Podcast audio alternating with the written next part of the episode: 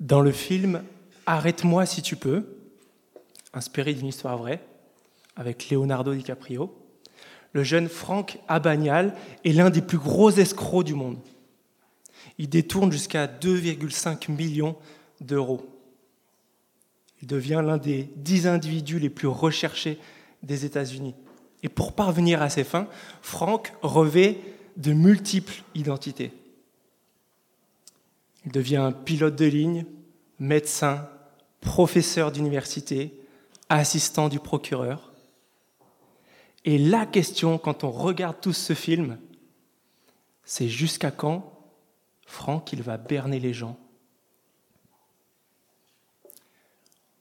On peut cacher nos magouilles aux gens autour de nous jusqu'à ce qu'ils le découvrent, mais il existe quelqu'un à qui tu ne peux rien cacher. Des plus petites affaires aux plus grosses. Il existe un Dieu qui souhaite nous faire comprendre que nous ne pouvons pas agir ad vitam aeternam en menant notre vie tranquille.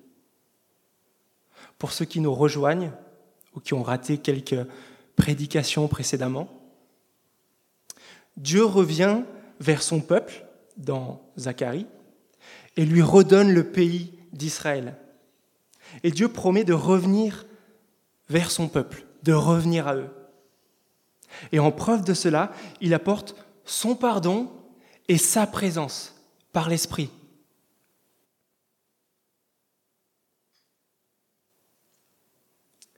Mais le peuple continue ses magouilles comme si de rien n'était, comme si Dieu n'existait pas. Et si ce passage dit vrai, si le livre de Zacharie dit vrai, on ne doit pas juste en rester aux excellents cadeaux reçus, au pardon et à l'esprit que Dieu nous accorde. Mais Dieu veut être présent avec nous et sa présence sainte doit faire un grand ménage dans nos vies le péché doit sortir de nos vies, si Dieu est présent. Et vous l'avez peut-être remarqué dans ce texte qu'on a lu, le prophète Zacharie, c'est cet homme qui parle de la part de Dieu pour son peuple, Israël. Il est mitraillé de visions, et là on voit trois visions. Trois visions distinctes, mais progressives. Plus on avance dans ces visions, plus on verra ensemble que, regarde avec moi dans, dans les bulletins, le péché sort du peuple, le péché sort du pays de Dieu, et le péché sort du monde. Comment est-ce que Dieu va faire cela? Regardez avec moi, tout d'abord le péché qui sort du peuple. C'est le chapitre 5, les versets 1 à 4. Voilà ce qui se passe dans cette première vision. Chapitre 5, verset 1, il y a un rouleau manuscrit volant avec un recto rédigé contre ceux qui volent, un verso rédigé contre ceux qui parjurent, et ce gigantesque manuscrit de 10 mètres sur 5, bah, c'est la malédiction qui se propage au-dessus de la maison des voleurs et des gens qui parjurent. Cette malédiction rentrera dans les maisons. Et en une phrase, la parole de Dieu qui fait sortir le péché du peuple c'est une parole de purification. Dieu veut faire sortir le péché de son peuple. Et il va détruire la maison de ceux qui parjurent et de ceux qui volent. C'est quoi ces deux portraits robots de ceux qui parjurent et de ceux qui volent? Pourquoi ces personnes particulièrement? En fait, le vol et la parjure, c'est deux péchés auxquels le peuple d'Israël est exposé depuis qu'ils étaient revenus de Babylone, ils continuaient euh, de faire du commerce. Avec le vol, ils opéraient un business malhonnête, des extorsions, des détournements de fonds. Ils continuaient de faire du blanchiment d'argent, de la surtaxe, de la fraude. Et avec la parjure, ils utilisaient le nom de Dieu pour parvenir à leur fin, pour leur intérêt, pour les échanges commerciaux. Ils mettaient Dieu dans leur poche comme un, porte-bonheur. Dieu devenait un argument pour les aider dans leurs affaires mesquines. Et Zacharie reçoit cette vision que la parole vient propager la malédiction sur ces pécheurs. Et peut-être que tu te dis, mais je ne comprends pas, normalement la parole de Dieu, elle, est bonne. Pourquoi c'est une malédiction? Les chrétiens, ils ont plus l'habitude de dire, euh, sois béni, mon frère, ma sœur, sois béni. Mais on a plus de mal à dire que la parole de Dieu peut être une malédiction. La parole de Dieu, la loi de Dieu, elle sait nous mettre exactement en face de notre péché, de nos fautes, en face de nos erreurs, sans exception. Du coup, la parole de Dieu vient provoquer le malheur de celui qui ne s'y conforme pas. Je ne sais pas pour vous, mais des fois on prend Dieu pour un bébé de deux ans, ou moins. Vous devez le savoir mieux que moi, les bébés de moins de deux ans, quand tu leur caches leur objet, ils pensent que l'objet, il n'existe plus. C'est pas moi qui le dis, c'est Jean Piaget, qui est euh, euh, au départ de, plusieurs euh, théories du développement. Mais quand tu caches les doudous, le doudou de ton enfant derrière ton dos, il pense que le doudou, il n'est pas derrière ton dos, il n'existe plus. Des fois, on prend Dieu pour un bébé de deux ans. On pense que le, péché, en nous, il est bien caché. Il est bien enfoui. Et Dieu, vu que c'est un bébé de deux ans, ben, il ne le voit pas. Il n'existe pas à ses yeux mon péché. Et au risque de vous surprendre, Dieu n'est pas un bébé de deux ans, c'est le maître de l'univers. Il est éternel, il n'a pas d'âge, il est omniscient, il sait tout. Il sait tout sur nous parce que c'est lui qui nous a créés. Et donc il sait scanner nos cœurs, il sait les sonder, il sait ce qu'il y a au plus profond de notre cœur. Il a la liste exhaustive de tous les péchés qu'on a commis. Et la parole de Dieu nous met devant le fait accompli de notre péché. En Hébreu chapitre 4 verset 12 à 13, il est dit que la parole de Dieu, elle est vivante et efficace, plus tranchante que toute épée à double tranchant. Pénétrante jusqu'à séparer âme et esprit, jointure et moelle. Elle juge les sentiments et les pensées du cœur. Aucune créature n'est cachée devant lui, devant Dieu. Tout est nu et découvert aux yeux de celui à qui nous devons rendre compte. Et toi, ce matin, si Dieu faisait apparaître sa parole au-dessus de ta tête, qu'est-ce qu'il y serait inscrit recto verso?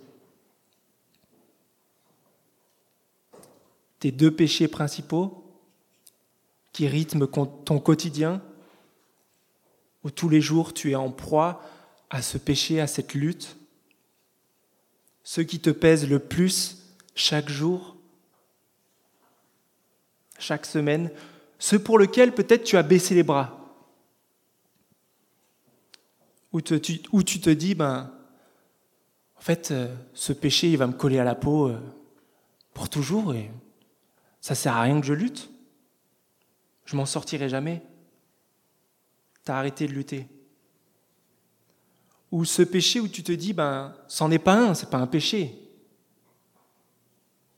Et tu penses pouvoir le cacher à Dieu et aux autres. Si Dieu est présent, et que je ne veux pas faire sortir le péché de ma vie, je suis incohérent. Si je dis, c'est pas grave pour les petits écarts, mes petits péchés, mes péchés mignons, alors je suis incohérent. Si tu compares ton péché au péché des autres et que ça te tranquillise, que tu te sentes meilleur ou moins pire, je suis incohérent. Si tu regardes la paille dans l'œil de ton voisin et pas la poutre dans le tien, tu es incohérent. Le leitmotiv des incohérents, c'est faites ce que je crois, mais pas ce que je fais. Jusqu'à ce qu'on te lâche la phrase qui tue Ah, t'es chrétien Ah, je savais pas. Et tu fais ça? Aïe. Parce que être incohérent, c'est d'accepter le, le tout petit péché dans notre vie. Mais Dieu, il ne tolère rien de tout ça. Le péché, c'est le péché, point. Si j'ai reçu le pardon de Dieu et son esprit qu'on a vu la semaine dernière, je dois faire sortir le péché de ma vie. Je ne dois pas être un chrétien parfait, mais je dois être un chrétien qui, a envie de tendre vers celui qui veut être cohérent. Je dois détester le fait d'être incohérent. Être cohérent dans la vie de chrétien, c'est de tendre à vivre ce qu'on croit. Je ne dois plus côtoyer, je ne dois plus cohabiter avec le péché. Heureusement, Christ, il a été le seul cohérent de l'histoire. Lui, il a pu dire à voix haute, faites ce que je dis et faites ce que je fais, parce que c'est cohérent.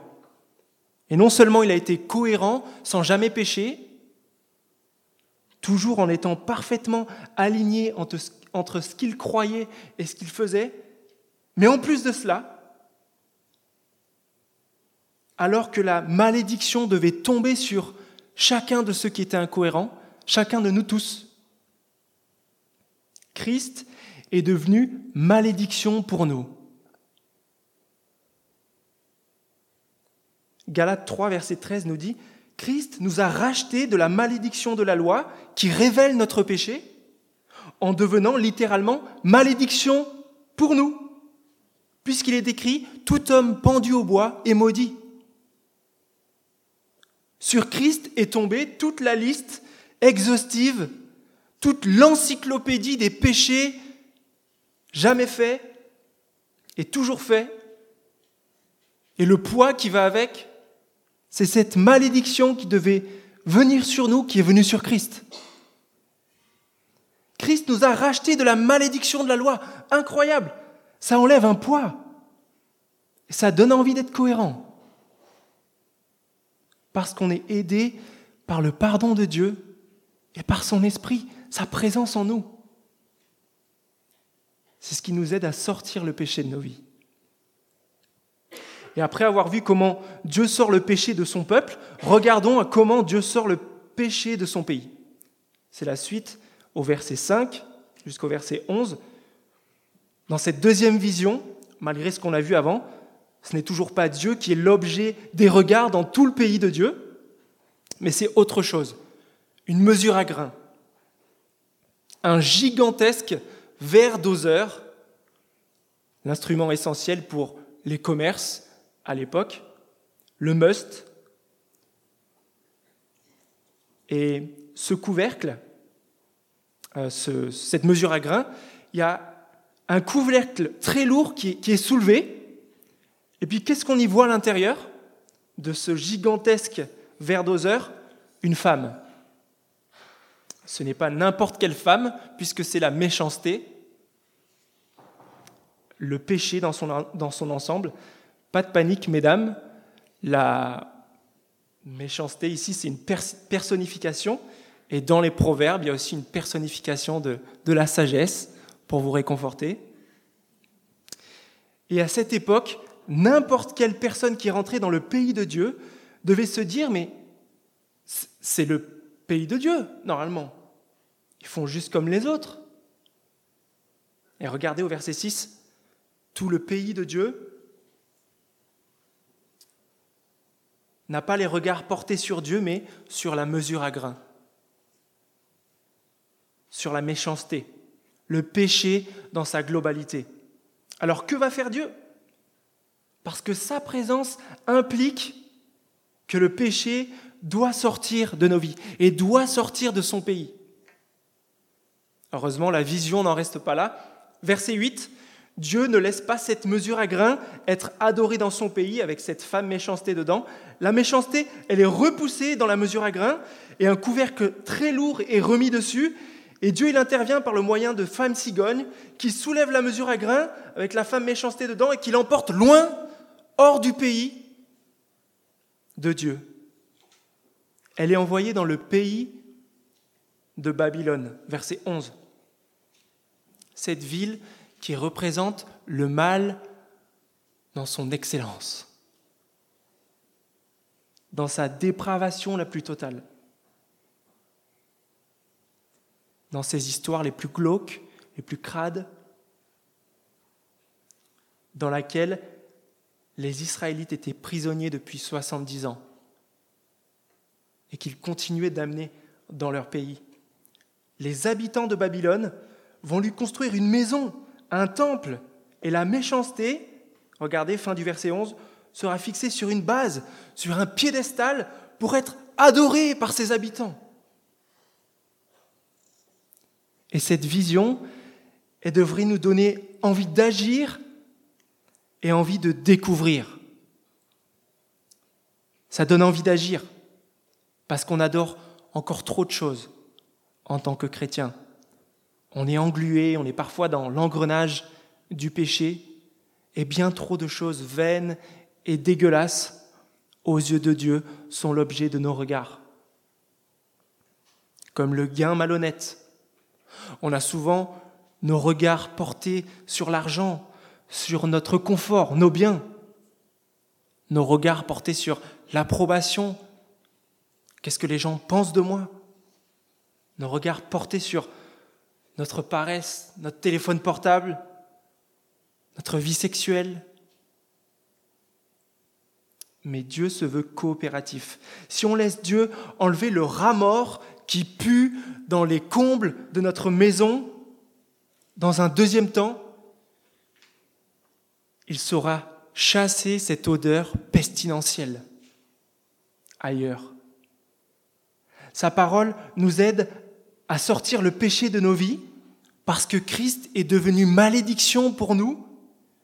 Et quand nous comprenons cela, Dieu fera en sorte que l'orientation de notre regard ne soit plus vers la méchanceté, parce qu'il chassera cette méchanceté. Ce mal qu'on adorait, il le chassera loin de nous. Et si ça te donne envie d'agir, toi qui connais Dieu, peut-être que ça te donne envie de découvrir. Toi qui ne connais pas encore Dieu ou qui souhaites le connaître plus. Peut-être que tu ne crois pas encore en Dieu, mais en fait, tu es mal à l'aise avec ce que la société propose, ce que le monde met en avant. Tu es gêné de devoir se bourrer la gueule ou consommer des stupéfiants pour fuir les problèmes, d'enchaîner les conquêtes pour se sentir aimé, de devoir faire toutes sortes de méthodes spirituelles pour rechercher la paix intérieure. Et quand il y a une nouvelle méthode en vogue qui sort, bah, c'est sûrement elle la meilleure. Peut-être que tu en as marre de sentir la pression de toujours fournir des réseaux sociaux au top pour ton image, quitte à à l'exagérer un petit peu le monde ne te fait pas rêver ou ne te fait plus rêver. Tu en as presque le dégoût. L'adoration de toutes ces choses, pour toi, c'est au début, c'est comme si c'était un, bon éclair au chocolat. Mais en fait, en ce moment, pour toi, c'est comme 15 éclairs au chocolat. T'en es devenu dégoûté. Tu sais qu'il y a quelque chose qui tourne pas rond. Et si c'est ton cas aujourd'hui, si tu as envie de découvrir ce Dieu, est-ce que tu veux découvrir un endroit où il y a de l'accueil bienveillant les uns envers les autres? Et où on s'avoue nos fautes? Découvrir un endroit où tu es accepté malgré ta différence, mais où on va te dire la vérité dans l'amour, basé sur la parole de Dieu. Et on se le fait de manière réciproque, c'est pas juste toi qui te dis, c'est On se le dit Entre gars, entre filles Est-ce que tu as envie de découvrir un endroit où on n'adore pas notre personne, mais Dieu? Découvrir cet endroit où tu n'as pas honte de côtoyer d'autres personnes parce que tu es sur le même pied d'égalité. Tu n'as pas honte du regard des gens, tu n'as pas honte de boire un café avec eux. L'air ambiant, vous la sentez, cette, atmosphère-là qui pourrait y avoir dans l'Église, entre chrétiens? Ce serait tellement mieux. Ça donnerait envie de découvrir. Imagine si tu n'as plus honte de dire bonjour à la personne à laquelle tu n'as pas trop envie de parler. Si tu n'as pas honte de parler des vraies choses, de poser la vraie question. Alors, comment ça va? Et de répondre la vraie réponse. Ça va pas fort. Ça va pas. Et de demander à un ami de prier Dieu avec toi, de sortir ce gros rat de ta vie et son odeur pestilentielle et que Dieu t'aide à faire ça. En fait, ce qui te donne envie de découvrir tous ces effets positifs, c'est peut-être la vie que mènent les, personnes qui disent croire en Dieu autour de toi. Ces personnes qui ne sont plus comme avant, qui ne devraient plus être comme avant. Alors, Dieu qui, sort le péché de son pays, ça donne envie d'agir, ça donne envie de découvrir, et regardons, dernière partie, comment la présence de Dieu fait sortir le péché du monde. C'est le chapitre 6, les versets 1 à 8. Voilà ce qui se passe dans cette troisième vision. Il y a des chevaux qui sont attelés à des chars et qui sont envoyés par Dieu partout pour parcourir la terre. Et qui vont, verset 8, dernier verset, faire reposer l'Esprit de Dieu sur le pays du Nord, sur Babylone. Qu'est-ce que ça veut dire tout ça? En fait, il y a d'autres endroits dans la Bible où les chevaux, ils annoncent un jugement. Et ce qui peut nous aider à mieux comprendre euh, que Dieu va juger, c'est quand on regarde d'autres traductions de ce verset 8, Dieu va faire reposer son esprit en mode jugement. Dieu va faire reposer sa colère. Dieu va faire reposer sa colère sur le pays du Nord.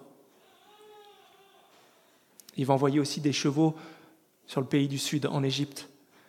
Ce qui veut dire partout, dans tout le monde, Dieu va faire reposer sa colère. Et à la fin de la vision précédente, on a vu que le pays de Dieu devient purifié de la méchanceté et que la méchanceté, elle est éloignée à Babylone, qui devient salie par cette méchanceté. Et maintenant, le jugement arrive. Le péché du monde va, va être sorti de tout le monde. Et ça, ça doit nous donner envie de nous faire plaisir ou alors nous donner envie de fuir. ça te donne envie de te faire plaisir, parce qu'on se prive de rien à Babylone. Parce que le péché, il est attirant. Faut dire les vraies choses, quoi. Ça fait plaisir quand je fais ci ou je fais ça, et qu'il n'y a personne qui le sait. C'est mon penchant le plus naturel. Le péché, il est plus fort que nous. C'est normal d'être tenté comme tout le monde. Qui qu'on soit, on pense que l'herbe est souvent plus verte ailleurs. C'est normal. Et si tu n'es pas attiré par euh, telle tentation, ben, on t'aidera à l'être. Allez, allez fais-le, il n'y a, pas de mal. Ça n'a jamais tué personne. Juste une fois. Fais-toi plaisir. Allez, une dernière fois. Comme Oscar Wilde le disait, le seul moyen de se délivrer d'une tentation, c'est d'y céder. Et au premier abord, cette herbe, elle semble vraiment plus verte ailleurs. Mais ça donne envie de se faire plaisir, mais en même temps,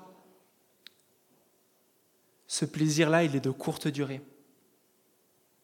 Parce que quand on s'écarte des exigences de Dieu, on finira tôt ou tard par le payer.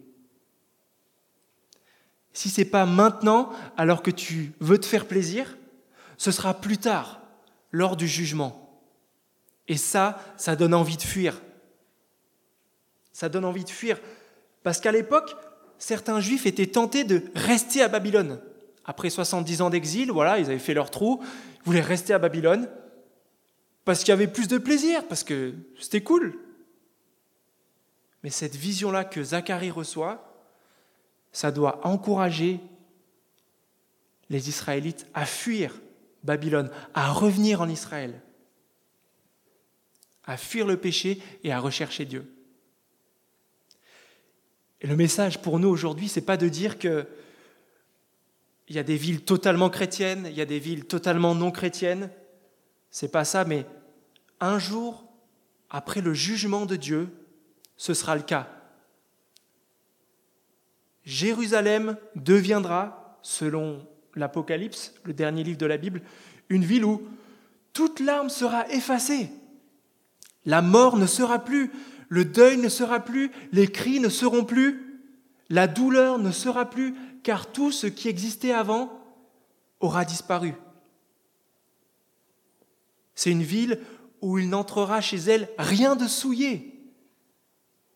Personne qui se livre, qui se livre à des pratiques abominables et aux mensonges. Il n'entrera que ceux qui sont inscrits dans le livre de vie de l'agneau. Et à l'inverse, Babylone deviendra une habitation de démons un repère de tout esprit impur. Ça, ça donne envie de fuir la direction que prend Babylone, de fuir le péché adoré, parce que avec Dieu et l'Esprit de Dieu qui repose sur le monde et qui va bientôt donner le jugement, ça, ça donne envie de fuir. Et ce, jugement, c'est un soulagement et un avertissement. Un soulagement parce que Dieu fera justice des plus grandes injustices, des plus grandes atrocités que vous avez vécues, des plus petites aux plus grosses. Il n'y aura plus de violeurs, il n'y aura plus de publicité racoleuse, plus de cadenas sur les vélos, plus de vendeurs qui te tiennent la jambe. Tout sera purifié.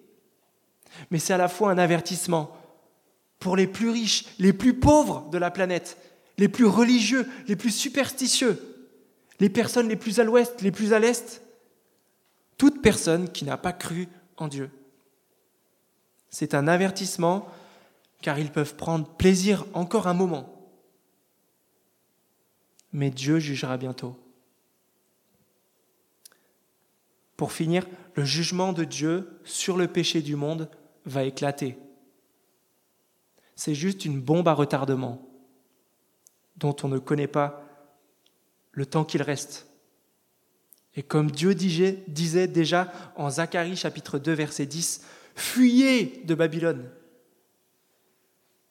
Ne fricotons pas avec le monde, ne soyons pas à moitié entre la vie avec le péché et la vie avec Dieu.